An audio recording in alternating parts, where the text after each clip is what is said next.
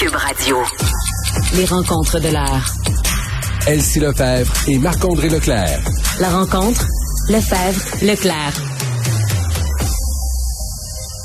Bon, là, les rencontres de l'heure aujourd'hui, on va faire un peu dur. Euh, pas de Marc-André, pas de Mathieu, mais c'est pas grave. Euh, Elsie et Léa veillent au grain. On est avec Elsie Lefebvre. Salut Elsie. Salut Geneviève.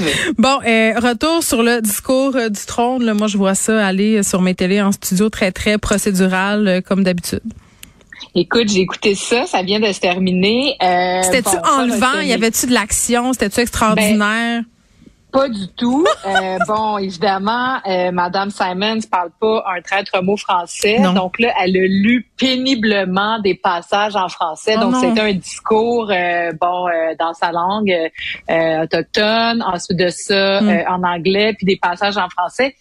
Puis moi, j'applaudis ça. Je suis contente. mais qu'elle ait fait ait un discours dans sa langue, c'est quand même assez. On n'a jamais Ben, vu ça, là, c'est extraordinaire. Oui, ça, exactement, c'est parfait. Mais en français, c'est, on, on mesure pas à quel point on est loin. Là, c'est comme I, I would like to have. C'est comme si elle avait jamais, jamais, jamais parlé français. Donc, il y a vraiment aucun réflexe en Mais français. c'est comme elle s'est Je pas pratiquée un peu avant. ben, c'est ça Ben oui, c'est ça. Tu sais, je veux dire, même la plus poche des personnes en anglais. euh, Même moi, quand je je suis arrivée du Saguenay puis je disais I don't know, là, pu être meilleure. C'est ça, que tu me dis? Ben, c'est ça. Donc, tu sais, cette personne n'a jamais, jamais, jamais, jamais, jamais parlé français de sa vie, ne s'est pas intéressée à la chose. Puis là, on le constate. C'est dommage. Je salue l'effort tout de même qu'on ait, euh, bon, parlé en français. Mais au Je moins, pense elle le fait, au risque ben, c'est oui, ça.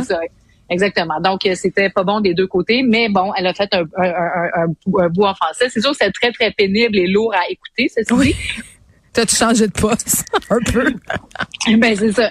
Je, je m'en étouffe, d'ailleurs. Oui. Fais Bon, attention, là. Donc, donc, si on résume la, la chose, donc euh, bon, c'est ça. Donc, la poursuite de la réconciliation avec les Premières Nations, ben c'est certain qu'avec elle, comme gouverneur général, ça reste une priorité. C'est une priorité du gouvernement. Donc, euh, elle en a parlé. Ensuite, euh, dans les, parce que tu sais, dans le fond, la gouverneure générale, elle, c'est un discours du premier ministre, mais c'est elle qui le lit. Donc, c'est la vision du gouvernement. Tu sais, si on, si on, on se rappelle à quoi ça sert. Là, dans le fond, c'est que le gouvernement arrive au pouvoir, Mm. fait son discours du trône. Il peut y avoir plusieurs discours dans une même législature, ceci dit, mais donc on remet les pendules à zéro et on repart. Et donc, c'est les priorités gouvernementales. Ça donne un peu la feuille de route pour le gouvernement et aussi pour les fonctionnaires, puis bon, évidemment pour la population. Et ultimement, ben le, le Parlement va sanctionner ce, discours-là, donc les va donner la oppositions, confiance. les oppositions réagissent aussi euh, en ce moment. Là, mais est-ce que tu peux euh, me donner certains points, les grands points qui ont été Ben, abordés? c'est ça. Donc, euh, les Premières Nations. Ensuite de ça, on va Oui. parler d'augmentation du coût de la vie, les investissements nécessaires dans le logement abordable, la lutte contre les changements climatiques, puis l'augmentation euh, des, des immigrants, les réunifications familiales. Donc, ça, c'est trois éléments. Puis, euh, ben, hier, on avait su que le gouvernement allait déposer quatre euh, lois, quatre projets de loi d'ici euh, d'ici le temps des fêtes et souhaite qu'ils soient adoptés. Donc, la grande priorité, c'est d'en finir avec la COVID. Donc, ça aussi, elle en a parlé pendant Tout le monde souhaite ça, je pense. Ben c'est ça. Donc finir. Donc là, ils vont déposer un projet de loi euh, visant, euh, excuse-moi, sur euh, criminaliser le harcèlement ou l'intimidation des travailleurs de la santé par des personnes possiblement anti-vax. Ensuite de ça, un programme d'aide. Donc on veut avoir un programme d'aide qui va être plus restreint, non plus aider tout, tout un chacun, mais aider vraiment des secteurs spécifiques, soit le tourisme, euh, la restauration, des secteurs comme ceux-là. Un 10 jours de congé de maladie payée aux travailleurs sous réglementation fédérale puis un projet de loi pour euh, criminaliser le fait de forcer quiconque à subir une soi-disant thérapie de conversion. Fait que ça, c'est les quatre projets de loi. Ça, c'est vraiment dans l'immédiat. Mais donc, le discours du trône a traité de la COVID, de cette idée de réconciliation, puis a traité de cette idée de, de, de l'économie, l'économie, donc l'inclusion, le logement, euh, il a parlé un peu des garderies, puis euh, d'augmenter euh, les, euh, les prestations, les, les allocations familiales, puis finalement un chantier sur les changements climatiques. Donc, grosso modo, euh, c'est ça le discours. C'est un discours euh, très court, donc euh, probablement en raison de l'incapacité à délai. Exactement. Bon, en OK. français. Donc, ça a été la moitié moins long qu'à l'habitude. Et donc, Ben, c'est quand même- on a eu moins de détails. Ben, en même temps, euh, d'habitude, c'est tellement long, là, Elsie, parce que c'est vraiment nécessaire. En tout cas, ça, euh, c'est un autre sujet, là. La vaccination chez les 5 à 11 ans, euh, c'est déjà ouvert sur le portail Clic Santé. Là, euh, on va avoir euh, un point de presse aux alentours de 17 heures. François Legault et Christian Dubé vont nous détailler le fameux plan Exactement. Donc, euh, bon, grosse journée politique à Ottawa, à Québec. Ben, c'est sûr que pour Québec, c'est un gros morceau, là, la, vaccination des 5-12 ans. Euh, c'est ce qui manque finalement pour euh, pour atteindre la, la soi-disant immunité quasi totale. Faut, faut dire d'ailleurs que le Québec, là, on se situe très bien si on se compare à l'international dans, dans ce qui est possible de, de vacciner à l'heure actuelle. Donc, point de presse à 5 heures où on va avoir tous les détails. je sais pas si tu es allé sur le site, mais moi, j'ai déjà pris un rendez-vous pour mon fils pour demain. Moi aussi, c'est demain que ça se passe, mais j'ai même pas réussi, Elsie, à faire vacciner mes enfants le même jour parce que pendant que je prenais le rendez-vous pour ma plus vieille, les plages horaires se sont complètement dissoutes pour le ah, pour mon, autre. Euh, ouais. Ben, peut-être que si tu les amènes en même temps, ils vont permettre de les vacciner. On dirait que non, mais ils préparent les produits, hein. Puis j'imagine que les dosages ah. selon l'âge des enfants, puis le poids, ça doit pas être euh, pareil. Euh, en plus, euh, ouais, non, je prendrai pas ce risque-là. Ça va être deux soirées vaccinales en ce qui me concerne, deux soirées ah, ben. l'une dans la suite de l'autre en plus. Donc mercredi, jeudi, moi, je j'accompagne des enfants à se faire vacciner. Mission Covid. Mm-hmm. Donc c'est ça, j'ai hâte d'avoir les détails, ceci dit, parce que bon, là, on voit que les sites de vaccination puis encore euh, le Palais des Congrès, le Stade olympique, donc les, les, les espaces de, de, grande envergure. Je regardais aussi à Québec.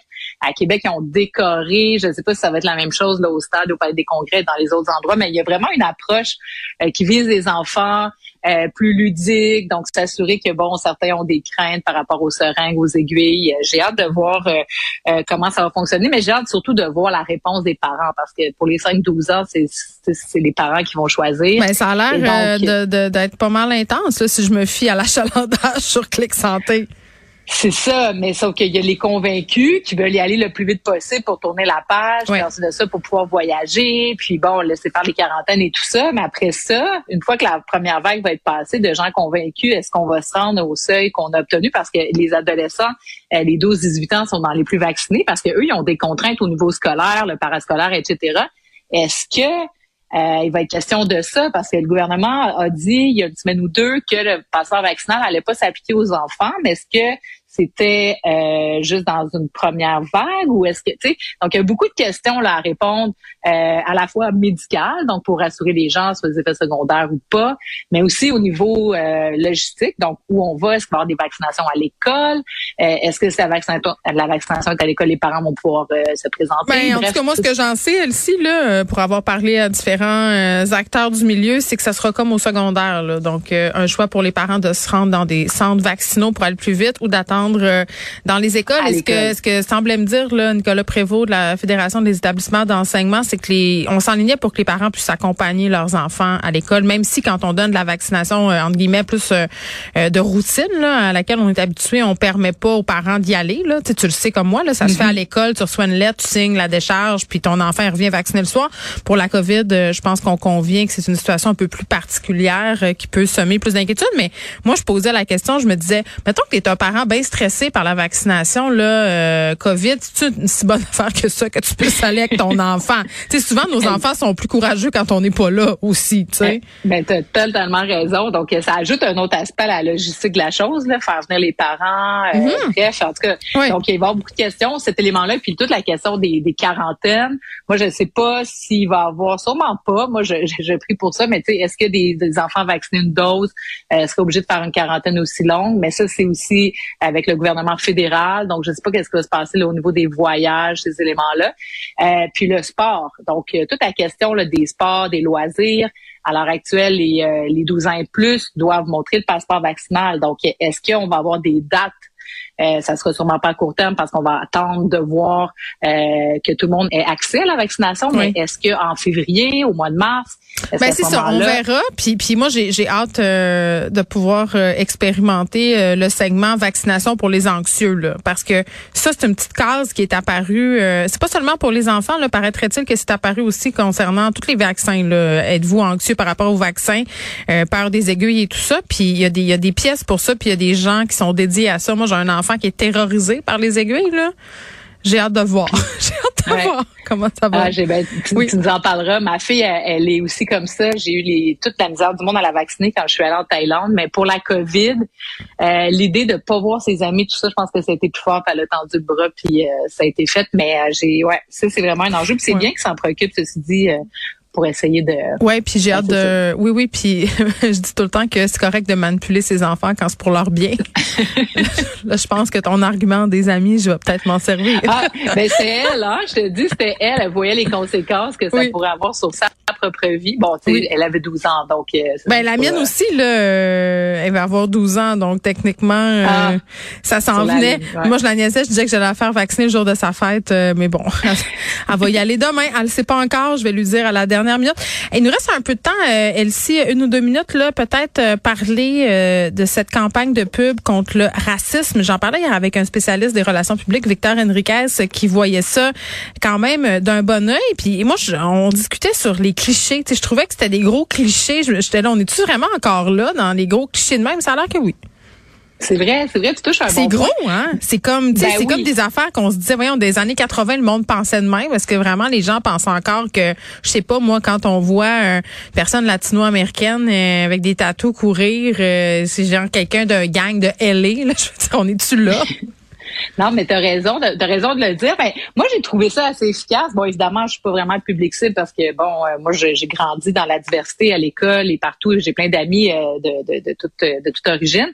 Mais euh, moi, j'ai trouvé ça efficace. Et ce que j'aimais, ce que j'ai aimé, c'est cet aspect-là de ce sont des amis québécois. sais Donc, il y a deux messages à travers ça. La, question de lutter contre des préjugés, mais aussi de dire on est, on est tout le monde québécois. Et là, euh, ce qui m'a scandalisé, c'est les publicités en anglais, où là, on enlève la question du québécois. Donc, euh, en anglais, c'est plus des amis québécois, c'est des friends. Donc, oui, j'ai euh, fait jouer la, la pub en anglais. On l'a dit encore, Achille? Achille va nous chercher ça. Victor me disait que c'était pour des raisons de traduction, là, que ça sonnait moins bien, que je sais pas, mais en même temps. ben là, le ministre a été obligé de. le ministre, il est revenu là-dessus. Hein? Ben oui, c'est ça, parce que là, la communauté anglophone. On va l'écouter la pub. Quebec, a group of young black people gathered in a park at night are called friends. Moi, le long silence me met plus mal à l'aise que l'utilisation du mot French, je pense. Mais c'est ça, c'est que le mot québécois, ils n'ont pas voulu l'utiliser. Puis là, moi, je ben c'est ça, je remets ça en question parce que là, ce qu'ils ont dit, ben il y a eu plusieurs explications. Donc, l'attaché de presse au départ a dit Ouais, mais ça, ça, traduit pas exactement qui ils sont. Ça? Parce Québécois, c'est plus associé aux euh, Québécois de souche canadien-français, on peut dire. Mm-hmm.